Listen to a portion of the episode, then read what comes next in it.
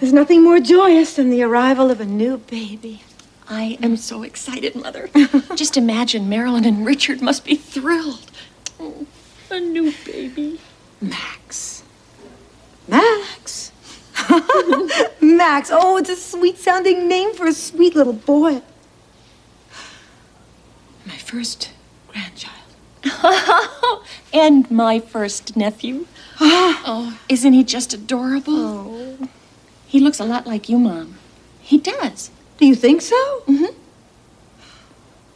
Well, I guess. I mean, he don't like Richard, and I guess he looks a lot like me.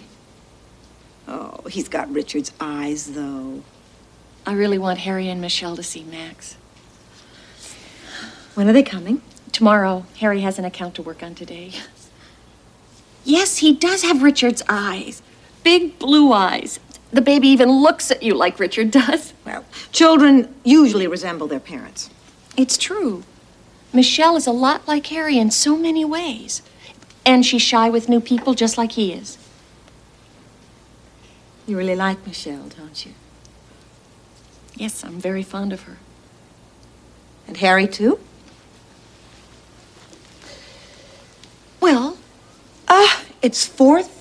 Uh, my Marilyn and Richard will be home from the hospital any minute, and we must prepare this room. Where will we put all the presents? Well, let's take everything to the living room. Marilyn and Richard and the baby need the space. it's crowded in here. The welcome sign is up. Welcome home, Max. Isn't it exciting, Grandpa? Your first great grandchild. yes, sir. A great grandchild. A great grandson. Another generation to carry on the Stewart name. Mm. I love you, Grandpa. Oh. You make me feel so proud to be part of our family. And one day you'll have your own family. And I'll be proud to be part of it. Now you understand my feelings, Susan. I'm Grandpa's daughter in law, but I feel like a Stewart. He's always made me feel like his own daughter. Well, that's because you're so much like us. Wonderful. mm. Mom, got it. This will make a nice gift for Marilyn and Richard. They can keep a record of all of the important dates and information about Max's life here. Let's see. Name Max Stewart. Does he have a middle name? No, just Max. I like that. No middle name, no middle initial. Mm, like me. I'm Malcolm Stewart. Just Malcolm Stewart. And Max has your initials, Grandpa. M.S. Oh, it must mean something. Weight. Eight pounds, six ounces.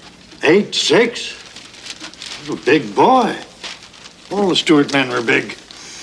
Well, Robbie was eight pounds, two ounces, and Richard was eight pounds, three.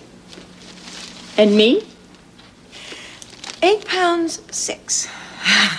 you were big. Just like Max. Eight pounds six, just like me. That's nice. Length. Length? Richard says Max is 21 inches long. 21 inches. Is that tall or average or what? Tall. All the Stewart men are tall. Well, Grandpa, you're about five nine or five ten. I wouldn't call that tall. Mm, I take after my mother's family.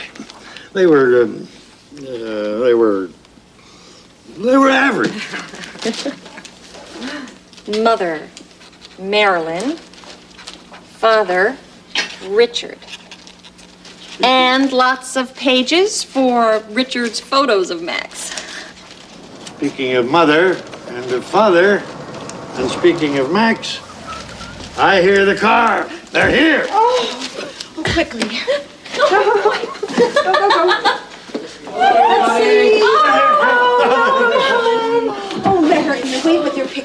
Oh, oh, Mary, wait with your pictures for a second. Oh, no, no. Come on, darling.